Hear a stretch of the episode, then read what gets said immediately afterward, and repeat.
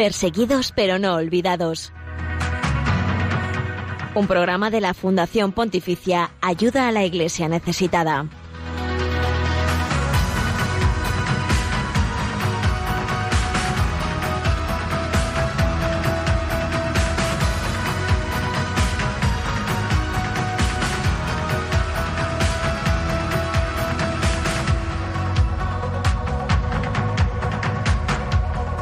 Saludos, son las 11, las 10 en Canarias. Bienvenidos al programa de Radio María que busca ser puente de información, oración y caridad con la iglesia pobre y perseguida en el mundo. Gracias por acompañarnos en Perseguidos pero no olvidados.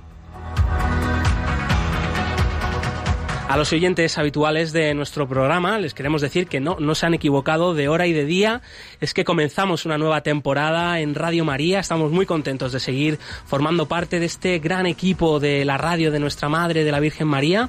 Y que esta temporada pues tenemos una novedad y es que vamos a estar con ustedes semanalmente todos los martes de 11 a 12 de la mañana para que lo tengan apuntado y para que no se preocupen que, hemos llegado a tiempo. Bienvenidos y estamos, como digo, muy contentos de estar con todos vosotros estrenando nueva temporada en Radio María. El pasado 22 de septiembre se hizo público un acuerdo entre el Vaticano y China, un acuerdo pues tachado, eh, calificado de histórico, porque desde finales de los años 50 la Santa Sede no tenía relaciones con el gobierno chino debido a la ruptura del Partido Comunista Chino con la Iglesia.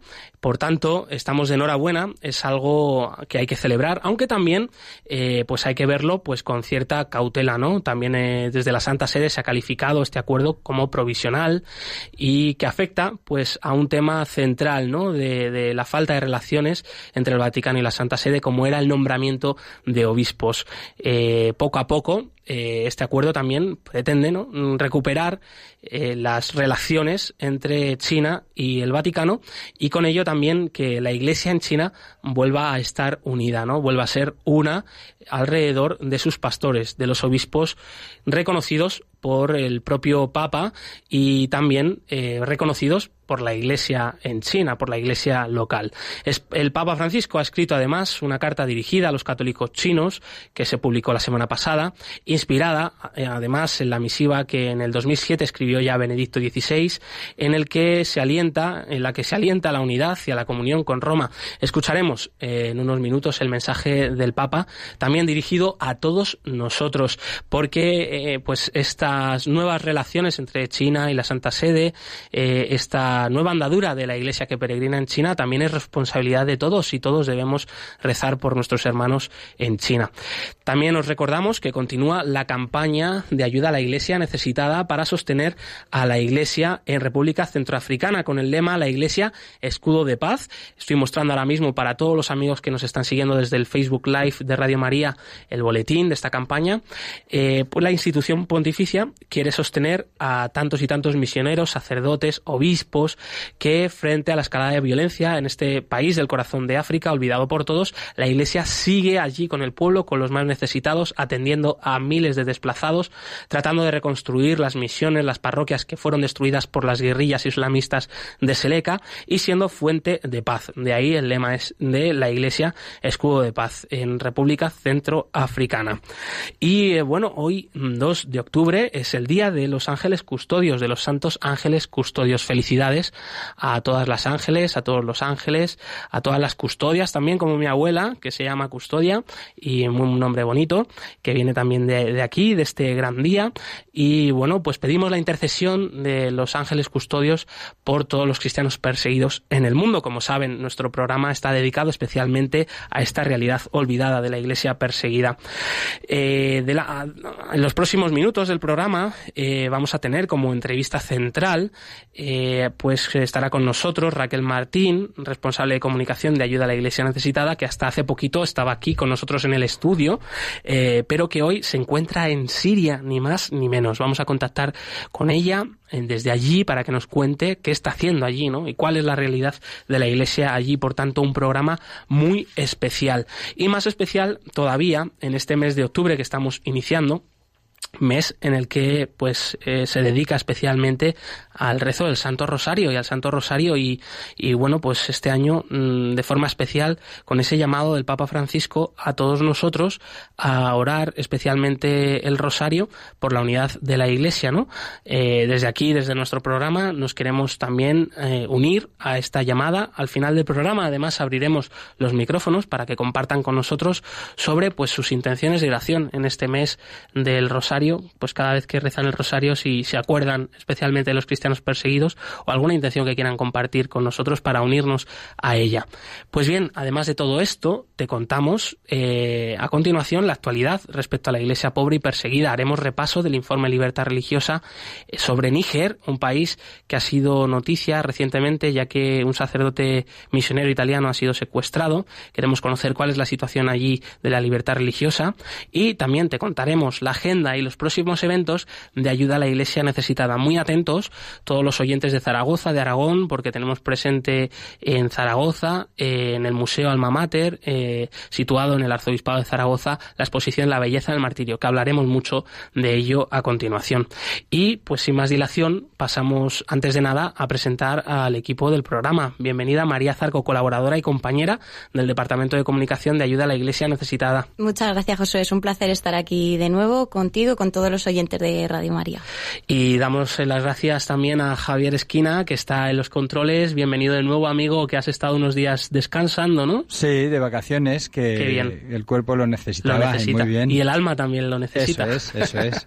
pues bienvenido, amigo. Y bien, pues eh, también antes de continuar, recordamos los otros canales para poder contactar con nosotros, con el equipo del programa y que nos dejéis vuestros comentarios y sugerencias.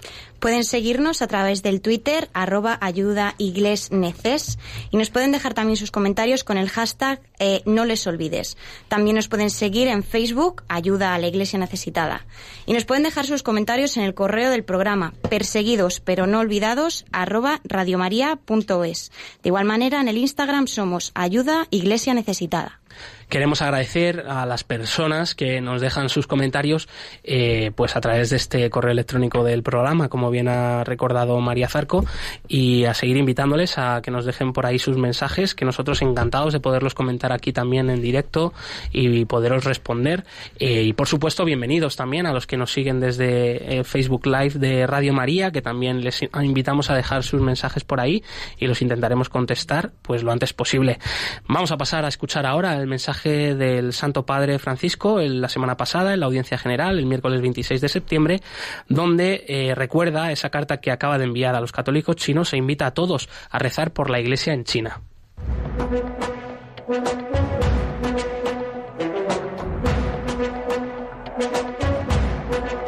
En palabras del Papa.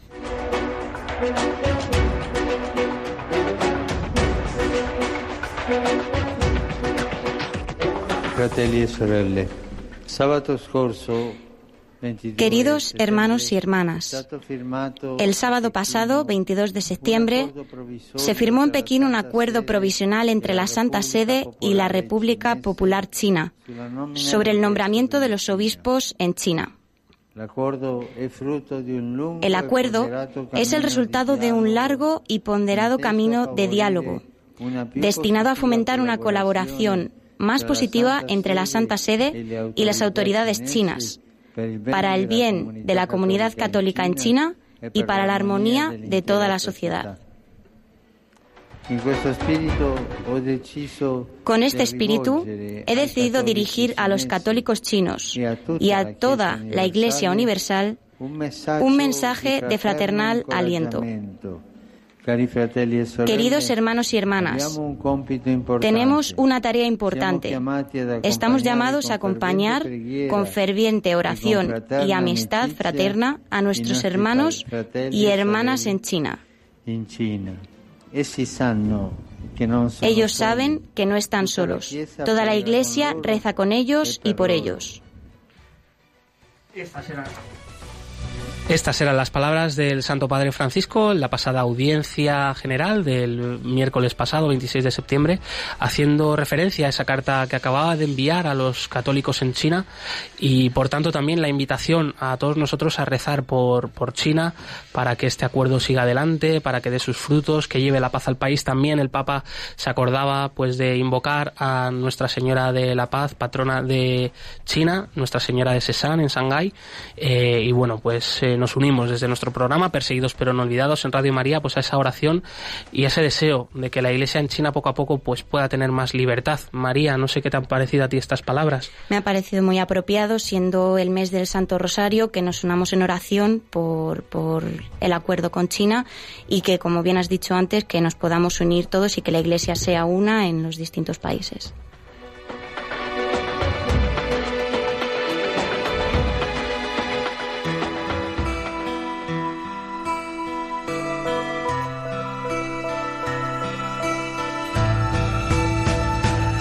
La religión con más seguidores en el mundo es también la más perseguida.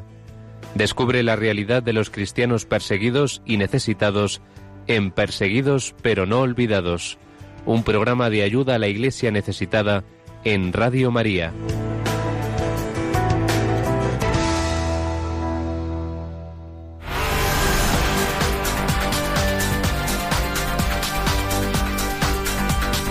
Queremos que sea noticia.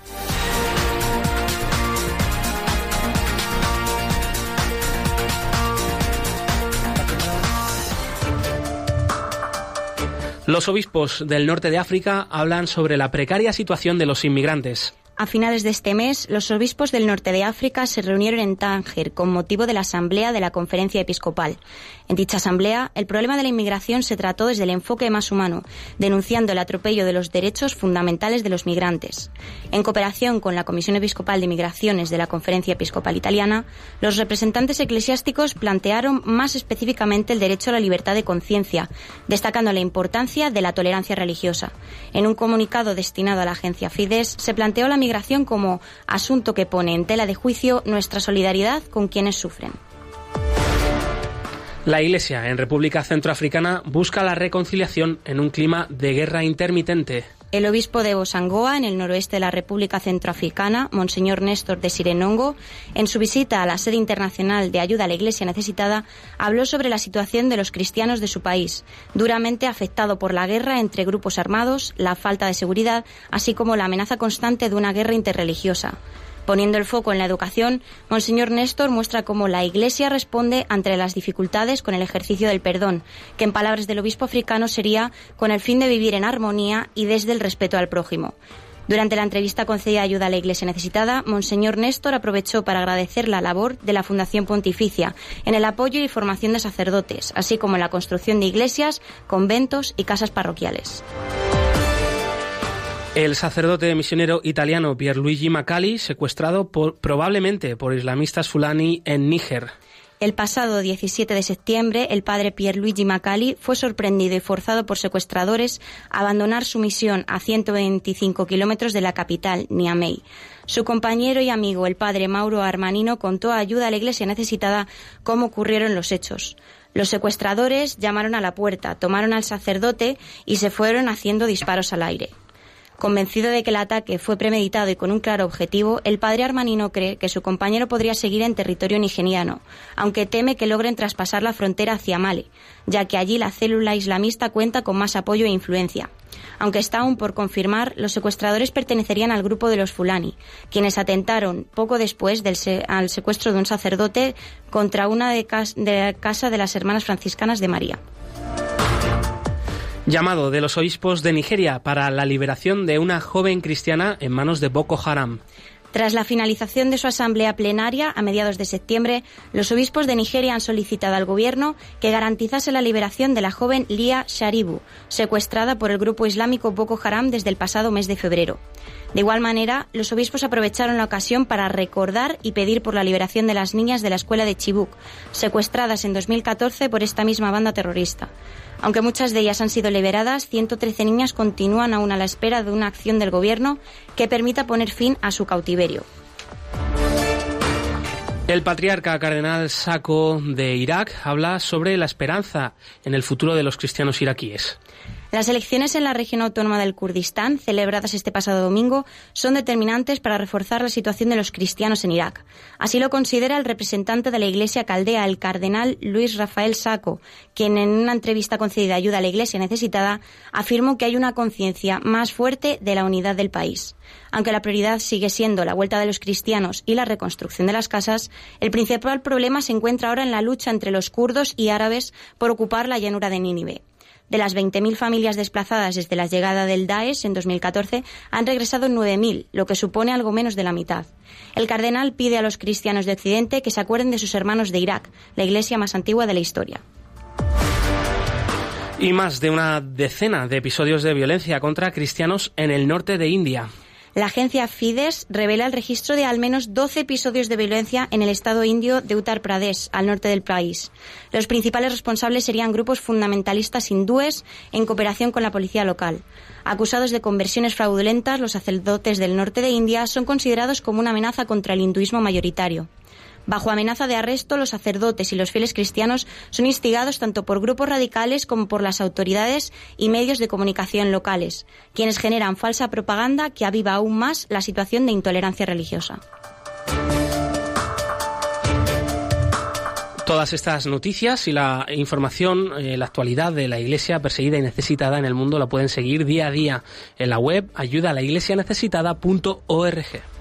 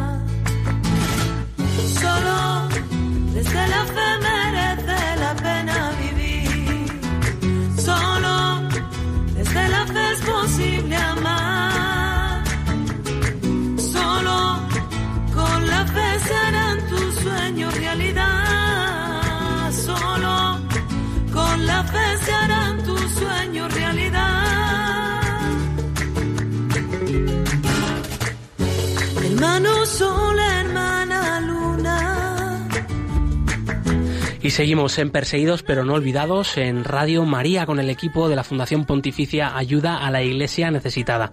Hoy tenemos una entrevista muy especial porque con varios compañeros nuestros, entre ellos Raquel Martín, que creo que está ya al otro lado del teléfono, están ahora mismo en Siria visitando la situación allí de la Iglesia y el trabajo que están haciendo los obispos, los sacerdotes, para sostener a los desplazados y tratar de mantener la esperanza en un país roto por la guerra.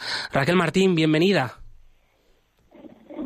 Hola, muy buenos días Josué, muy buenos días a toda la audiencia de Radio María desde Siria, exactamente desde Marmarita, en el Valle de los Cristianos que acabamos de llegar. Raquel, me acaba de dar un vuelco el corazón de escucharte, de, de, de, de, ser consciente de que estamos hablando con Siria, contigo, allí. Cuéntanos, ¿dónde estás? ¿Qué estás viendo ahora mismo?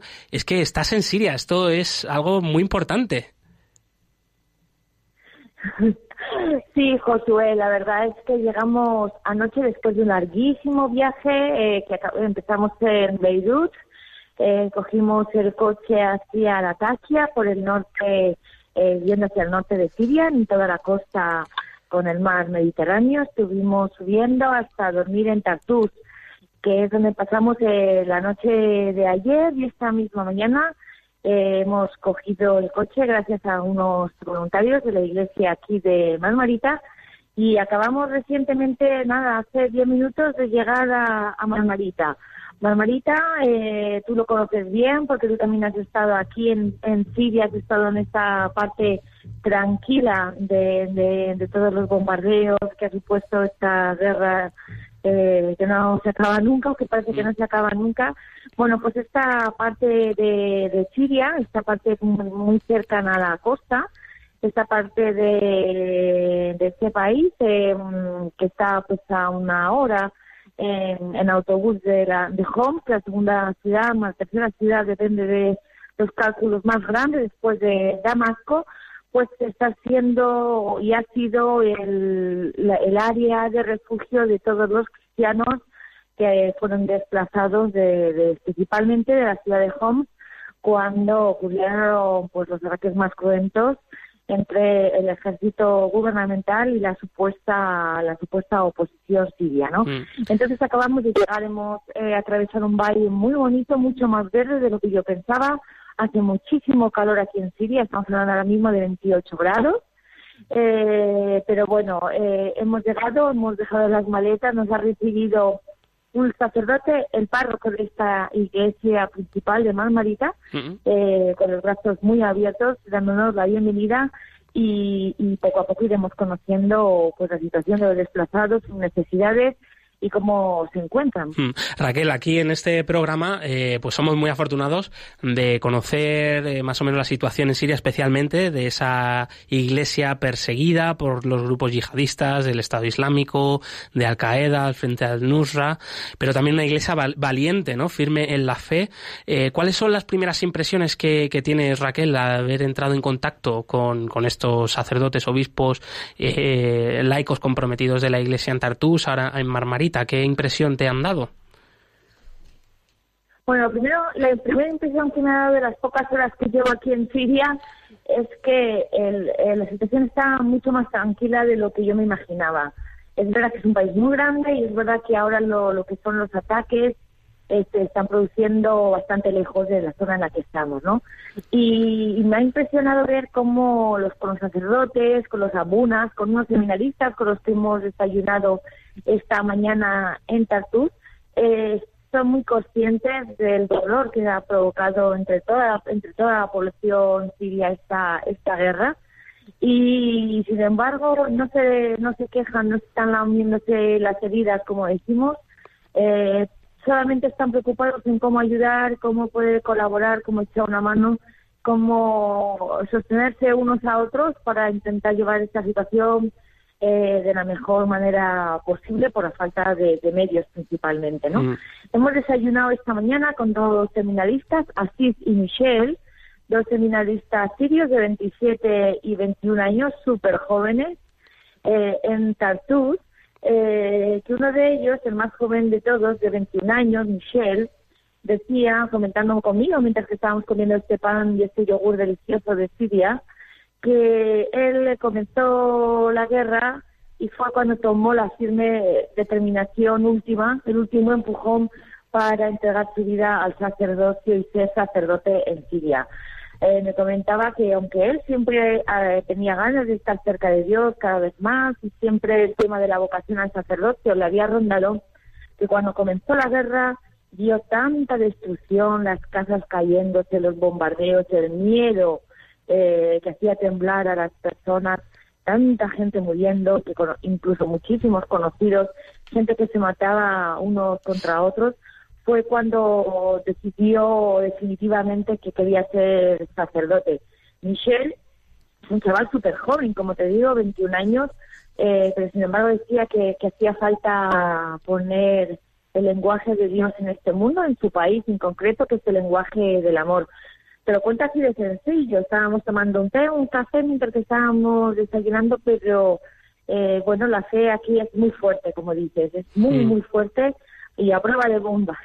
Totalmente, ¿no? Y además que las cosas sencillas, eh, pues luego son las más importantes. Además, Raquel, eh, con esto primero que nos estás contando, eh, esta charla con estos dos seminaristas, pues nos hacemos una idea, ¿no? La Iglesia también la necesidad que tiene, pues, de, de trabajo pastoral, de seguir sosteniendo la fe, la esperanza de estas personas. Pero, ¿cuáles serían las necesidades de los cristianos y de la Iglesia ahora mismo allí en Siria, por lo que os están comentando?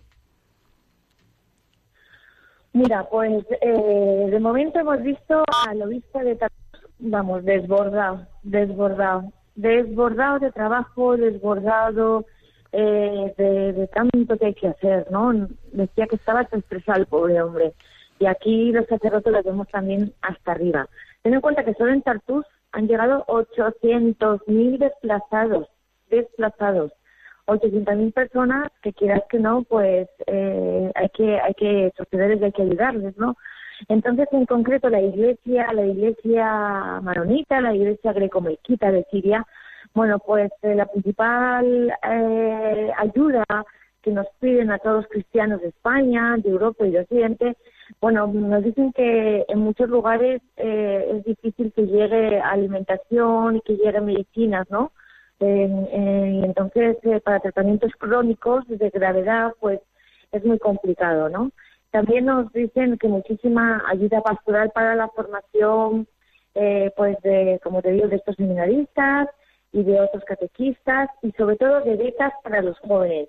Eh, nos ha traído un chofer, eh, un chaval aquí de, de, Marmarita, un, joven que le quedan dos meses para acabar su carrera de ingeniería. Su madre está en Estados Unidos, no tiene padre y, y está aquí acabando las últimas semanas de su estudio, de su universidad eh, y que obviamente tiene que ir una hora en autobús a Homs, otra hora para la huelga, para acabar sus estudios universitarios. Nos ha reconocido que gracias a mucho sostenimiento eh, de asociaciones como nosotros, como ayuda a la Iglesia necesitada, pues ha podido eh, acabar con becas su carrera, está a punto de acabar, ¿no? Entonces, en principio lo que vemos es intentar que la vida sea lo más normal posible que siempre lo ha sido en Homs, que siempre ha sido en Maya Marmarita y que ahora con gran son, eh, sobre todo los jóvenes, quieren, quieren que continúe, ¿no? Eh, mañana vamos a Homs y seguro que ahí la necesidad es todavía mayor en lo que se refiere a la construcción, a reconstrucción de iglesias. Nos han contado que Homs es una ciudad totalmente desgajada, barrios enteros totalmente destruidos por los bombardeos y que allí también hay que hacer una gran tarea de reconstrucción de casas y de, y de iglesias. Como bien comentabas al principio, Josué, estamos aquí eh, tres personas de ayuda la iglesia necesitada de España, que estamos tomando nota de estas historias, de estas grandes necesidades, para ver cuándo podemos preparar una gran campaña para ayudar y sostener a estos cristianos de Siria. Raquel, yo te quería preguntar, eh, con todo lo que estás viendo, con las personas con las que estás hablando, ¿qué crees que tiene que aprender la Iglesia de Occidente de nuestros hermanos de Siria? Porque son auténticos testimonios de fe. Hola María, buenos días, un gustazo saludarte desde aquí, desde Marmarita. Lo mismo digo. Mira, eh, vamos a ver, eh, son muy sencillos, ellos dicen, eh, de poco que hemos hablado con ellos, solamente nos daban las gracias por todo el sostenimiento que estamos haciendo. Trasladarse a los benefactores, muchísimas gracias por la ayuda recibida. Sin vosotros no podríamos haber sobrevivido, ¿no? Entonces, eh, en esta batalla de supervivencia que tienen aquí los cristianos en Siria que quieren volver a la normalidad, eh, la primera lección en las pocas horas que llevo en Siria, como te digo, es la sencillez que tienen el de la fe. O sea, la primera gran lección que yo ya me he aprendido es con qué naturalidad eh, poner su vida en los manos o en los brazos del Señor y cómo no se están quejando en absoluto de, de, la circunstancia tan cruel ¿no? Que, que, ha pasado y que está pasando su país con esta, con esta guerra. ¿no? No he visto mucha queja, si te digo la verdad. He visto unos cristianos que, que se han sacudido el polvo, que están eh, trabajando, intentando sacar adelante. Eh, y les pregunto, la, pero la guerra no ha hecho mella en vosotros, por ejemplo, a estos finalistas en el desayuno esta mañana. Y me decía, no, no, hay consecuencias. Eh, tenemos a veces miedo, eh, todo es muy difícil, si lo era siempre en Siria, ahora todavía es más difícil, pero estamos más, más, eh, más eh, fuertes en la fe lo decían así, de una manera muy simple, muy sencilla y, la verdad es que eh, conmueve. Cómo es. Totalmente, que toca al corazón y que nos estamos sintiendo pues muy afortunados de escucharte y de que estés allí. Raquel, aún nos queda viaje por delante. Eh, estaremos también muy pendientes eh, de las redes sociales de ayuda a la Iglesia necesitada, del Twitter, del Facebook, de lo que vayáis compartiendo de este viaje, lo que buenamente podáis. Antes de despedirte, eh, cuéntanos qué plan tenéis hoy, qué, qué vais a hacer por delante o un último mensaje. Hoy eh, estamos, como, te, como acabamos de en Marmarita, vamos a estar aquí con las familias, nos vamos a tomar el té y el café ahora mismo en cuanto acabemos de comer eh, con parroquianos de esta iglesia de San Pedro, la principal de Marmarita, con el párroco. Eh, tenemos muchas ganas de que nos cuenten cómo están viviendo estos cristianos aquí.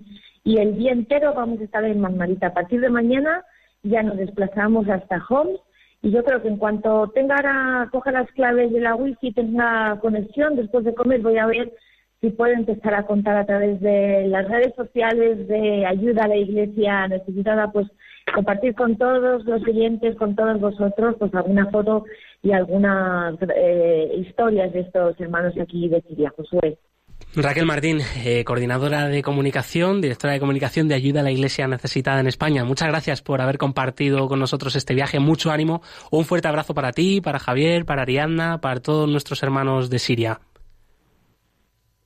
Muy bien, yo en nombre de todos vosotros, de todos los clientes de Radio María, ahora mismo le traslado el afecto de España por, por todos eh, estos cristianos que están aquí. Los bendigo de, de vuestra parte, ¿qué os parece?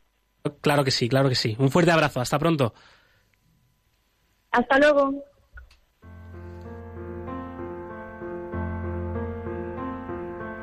En la Eucaristía recibimos a Cristo en forma de vino y pan, en los necesitados en forma de carne y sangre.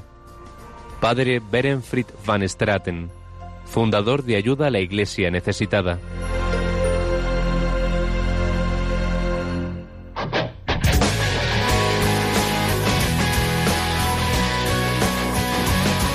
Testigos del siglo XXI.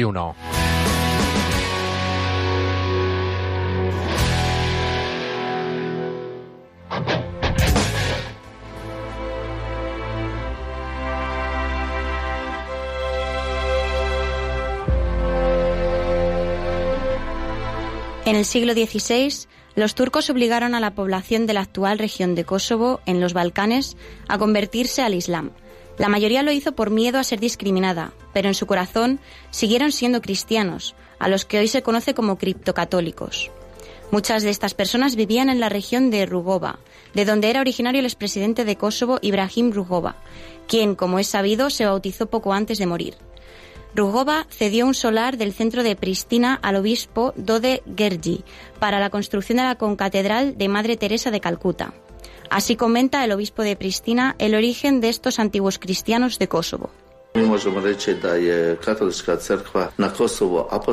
La Iglesia Católica de Kosovo es una iglesia apostólica, la Iglesia de San Pablo y el pueblo albanés, que es un pueblo bíblico.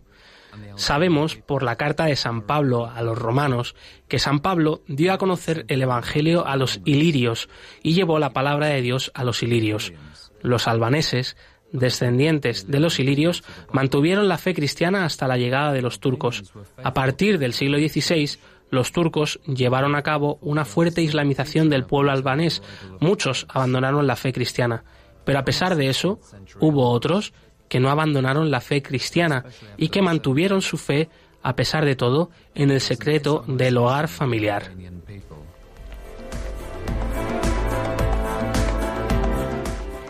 En Kosovo, donde la mayoría de la población es musulmana, viven unos 50.000 católicos. Los criptocatólicos han tomado conciencia de que sus antepasados eran cristianos y ahora quieren retornar a sus raíces cristianas. Su número está aumentando. Así, por ejemplo, en la capital de Kosovo, Pristina, que es una ciudad estudiantil, se celebra cada martes la misa para estos estudiantes. La Iglesia quiere que los jóvenes difundan su fe en sus círculos más inmediatos y más tarde entre sus familias. Lejos de la capital, en la región montañosa de Malisebe, un grupo de familias se reúnen a celebrar la misa en una iglesia recién construida que data de la época medieval. Imer Vitucci es uno de los feligreses. Se ha bautizado hace unos meses y pronto sus hijos y su mujer también entrarán en la iglesia católica. Mi padre me contó que nuestra familia era antes toda católica y eso es en lo que me he convertido. Trabajé en Eslovenia durante 20 años. Yo solía acudir a la iglesia y les conté a mis compañeros sobre mi deseo de bautizarme. Ninguno tuvo problemas conmigo por ello. El padre Marjan Uka se ocupa de los creyentes de esta parroquia y su obispo le ha encargado que asista pastoralmente a los criptocatólicos recién bautizados. Aparte de los estipendios de misa, este párroco carece de ingresos, por lo que su obispo le da una ayuda a la subsistencia. En cambio, para la construcción de iglesias y centros parroquiales, el padre Marjan confía en ayuda del exterior como, por ejemplo, el apoyo de ayuda a la iglesia necesitada. Comenta que como Imer Vitucci, cada año en Semana Santa y en la vigilia de la Ascensión se bautizan algunos adultos y sus familias. Para ello tienen que asistir previamente durante un año a la catequesis. En la municipalidad de Drenisa, en el centro de Kosovo, existe una emisora de radio dedicada a la comunidad de los criptocatólicos Ismet Sopi es su director. Periodista de profesión y padre de familia, también recuerda que en su casa siempre se tuvo presente la fe católica, a pesar de que todos practicaban la fe islámica de puertas para afuera. Los criptocatólicos hemos vivido la fe islámica y el catolicismo en nuestras casas. El Islam se introdujo en nuestras familias a través de la rama materna. Nos consideramos católicos desde que tengo recuerdos. En nuestra casa nos enseñaban a celebrar las fiestas cristianas, la Navidad, la Asunción y otras fiestas grandes, con velas, haciendo la señal de la cruz y rezando. Nosotros celebrábamos el fin del Ramadán y la Navidad o la Pascua de forma más simbólica. Los funerales eran celebrados por un clérigo musulmán. Ismet, Ismet cuenta la historia del bautismo de su familia. Explica que su fe cristiana es muy profunda y que nota que rezar lo ayuda mucho. Asegura que, comparado con el Islam, el cristianismo tiene una profundidad plena de la luz de Dios y que no le importaría rezar día y noche. Da la impresión de que quiere compensar los años antes de su bautizo, cuando todavía vivía oficialmente como musulmán. Ayuda a la Iglesia necesitada lleva años apoyando a la Iglesia Católica de Kosovo. Ha subvencionado la construcción de la Catedral de la Madre Teresa de Calcuta en Pristina, así como las obras de conventos y la rehabilitación de casas parroquiales. Además, Ayuda a la Iglesia necesitada ha financiado la adquisición de vehículos para la pastoral y la construcción de un centro pastoral en Cravaseria, donde el padre Marjan puede asistir a los feligreses. Monseñor Dode Gergi, obispo de la capital Pristina, agradece esta ayuda, valorando que el sostenimiento de la vida pastoral de la Iglesia hace que cada vez más personas encuentren una iglesia abierta, un sacerdote disponible y un grupo de catequesis donde ahondar en la fe de sus antepasados y abrazar de nuevo el cristianismo. Queremos poner en la mente de todos los albano-kosovares el amor a Jesús y a la Iglesia. Continuamos con nuestra misión, a pesar de las dificultades, para que todos nos consideremos unos a otros hermanos y que aquellos que están buscando a Dios puedan volver a casa.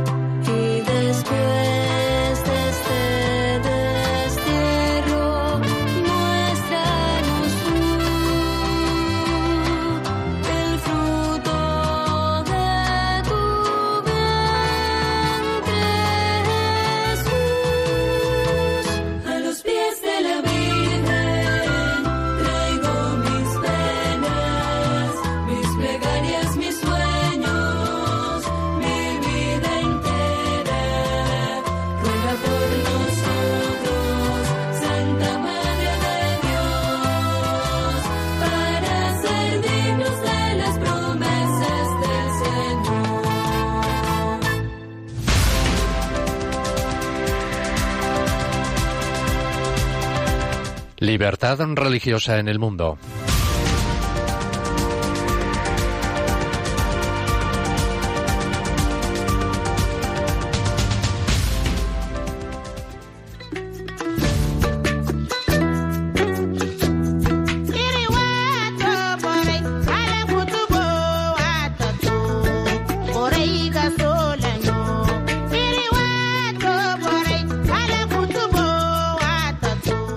Níger ha sido recientemente noticia de actualidad debido a que un misionero italiano, el padre Macali, ha sido secuestrado hace poco por un grupo de fulani sin saber su paradero. Por eso queremos acercarnos a este país y conocer más concretamente la situación de la libertad religiosa allí.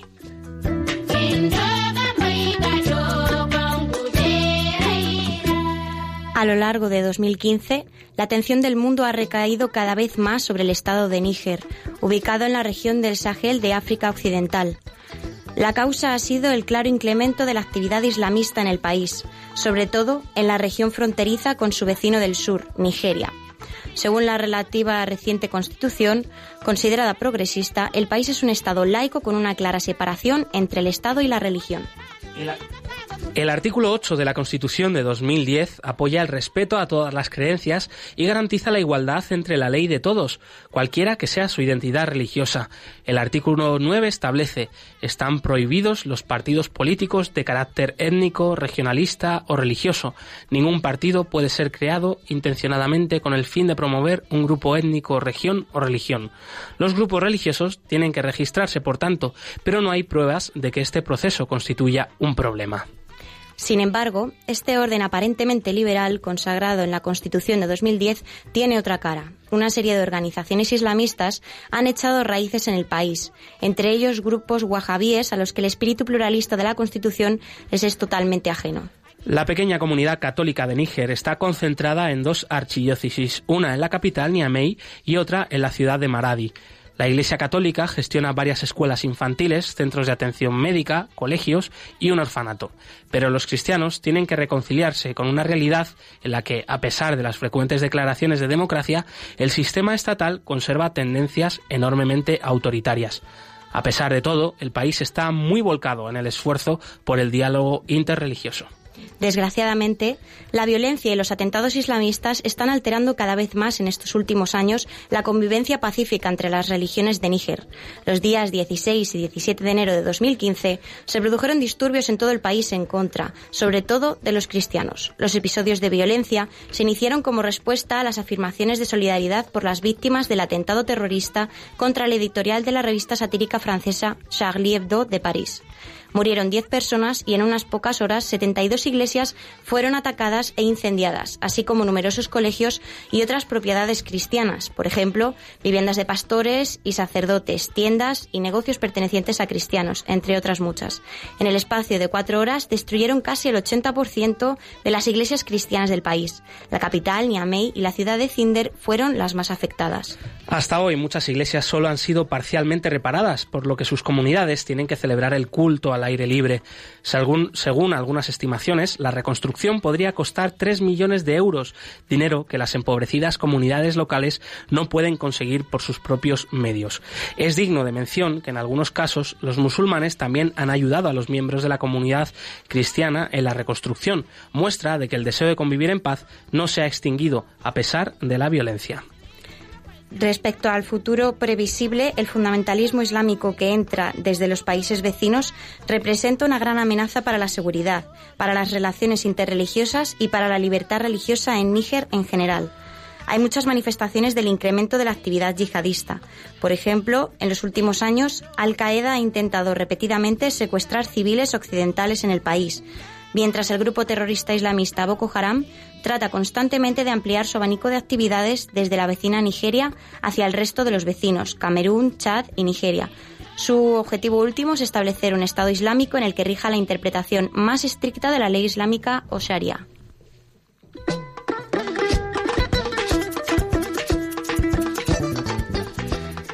Toda la información completa de la situación de la libertad religiosa en Níger, así como la de cualquier otro país del mundo, la pueden encontrar en la web ayudalaiglesianecesitada.org a través del informe Libertad Religiosa en el Mundo.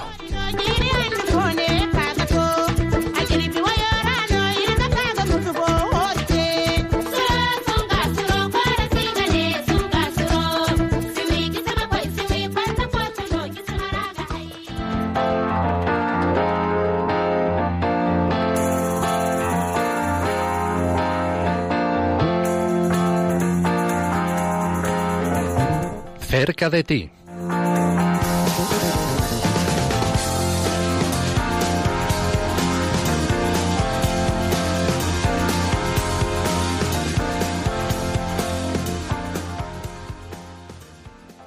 Pasamos a conocer cuáles son los próximos eventos eh, de ayuda a la iglesia necesitada. Antes de eso recordamos el teléfono de aquí de la emisora para que puedan entrar enseguida. Vamos a dar paso en unos minutos a las llamadas para que compartan con nosotros cuáles son sus intenciones de oración en este mes del Santo Rosario, en su rezo diario del Rosario y si en ellas incluyen a los cristianos perseguidos, que lo cuenten.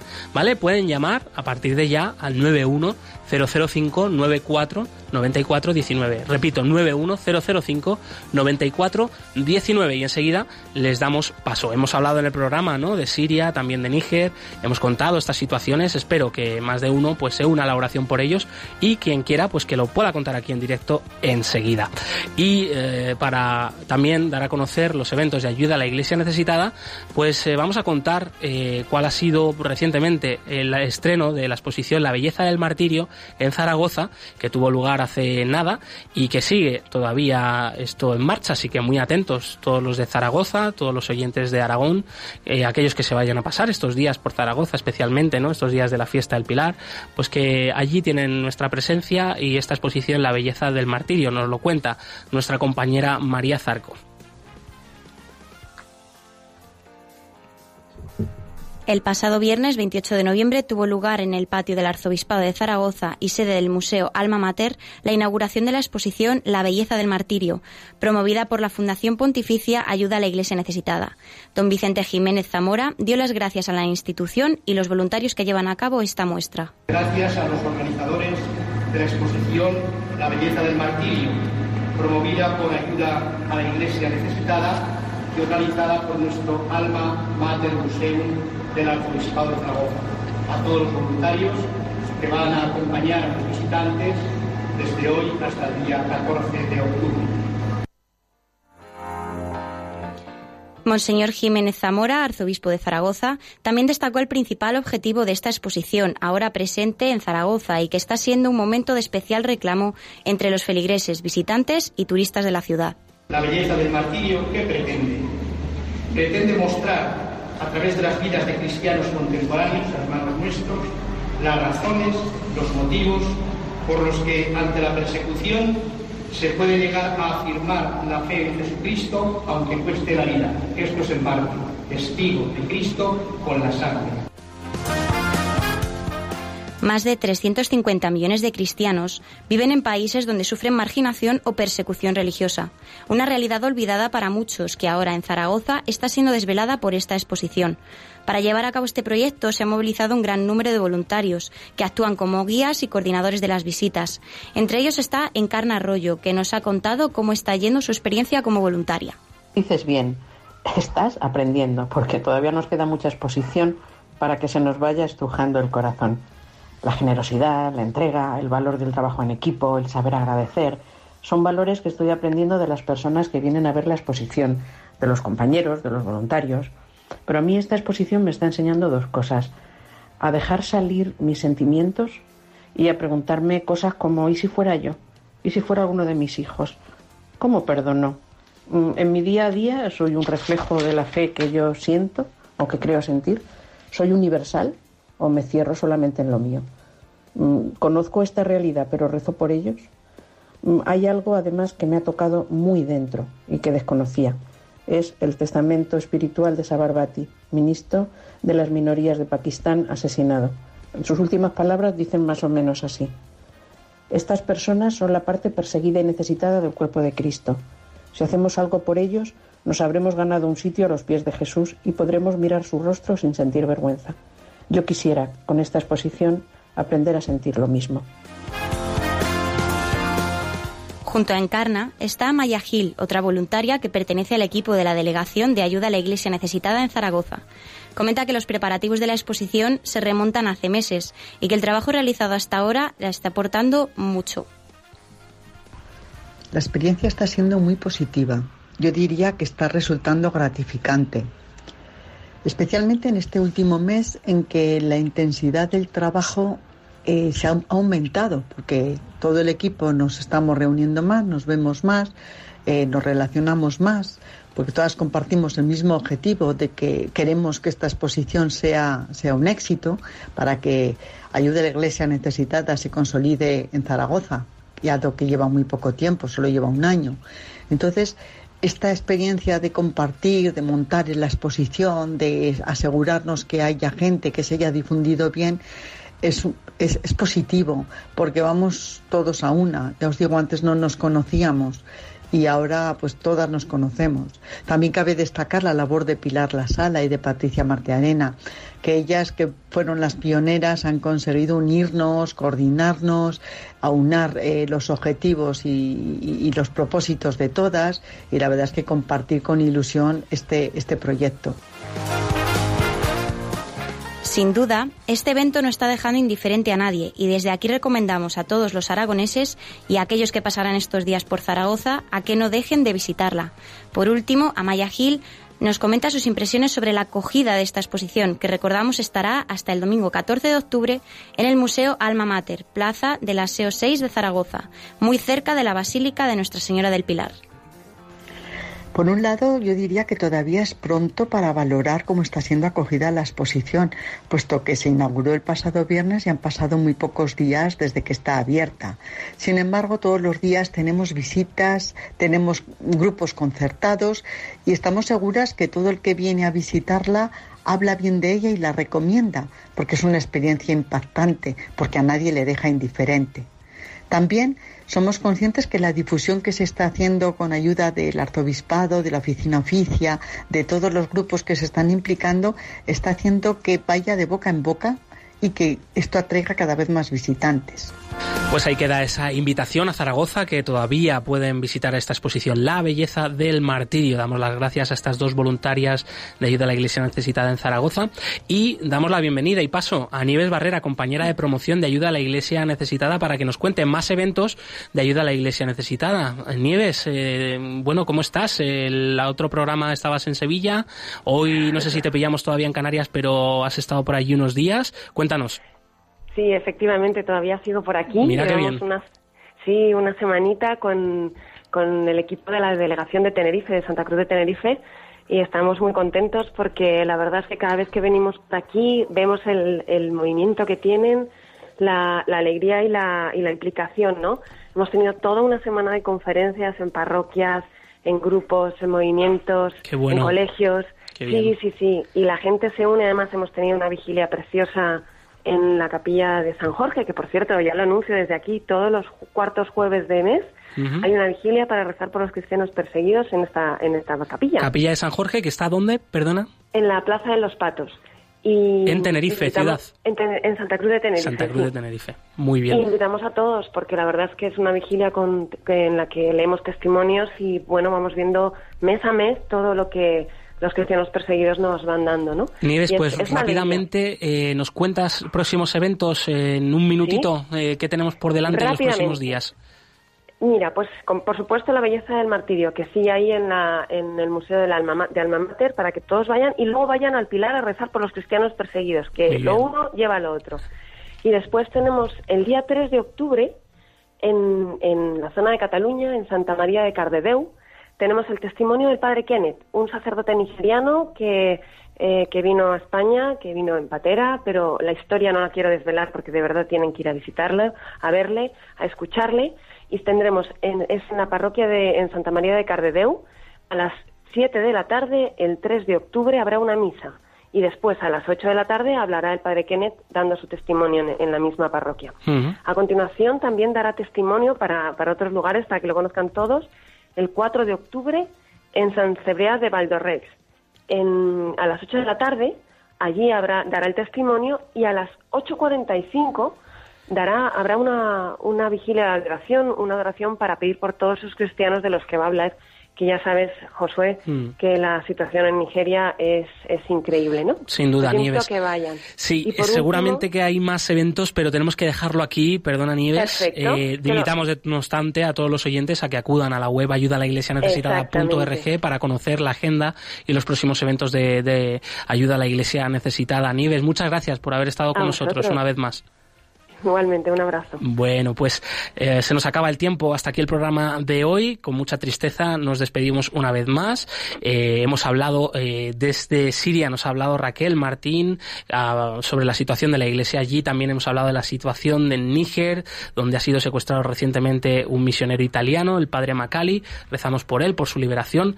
Nos unimos en el rezo del Santo Rosario cada día junto al Papa Francisco por la unidad de la iglesia. Invitamos a todos a unirse a esta oración y que nos dejen sus comentarios y sugerencias en nuestros canales, en Twitter, en Facebook, en Instagram y también en el correo del programa Perseguidos, pero no olvidados, arroba radiomaria.es. María Zarco, muchas gracias por haber estado con nosotros. Gracias a ti, Josué, siempre es un placer. Gracias, Javier Esquina, en los controles. Continúa aquí la programación en Radio María, eh, con el rezo del Ángelus, por supuesto, después el rezo de Intermedia y a continuación el programa Ojos para Ver con Andrés Jiménez. Nosotros nos vemos el próximo martes 9 de octubre a las 11 de la mañana y movidos por el amor de Cristo al servicio de la Iglesia que sufre nos despedimos. Que los santos ángeles custodios os protejan a todos. Hasta pronto.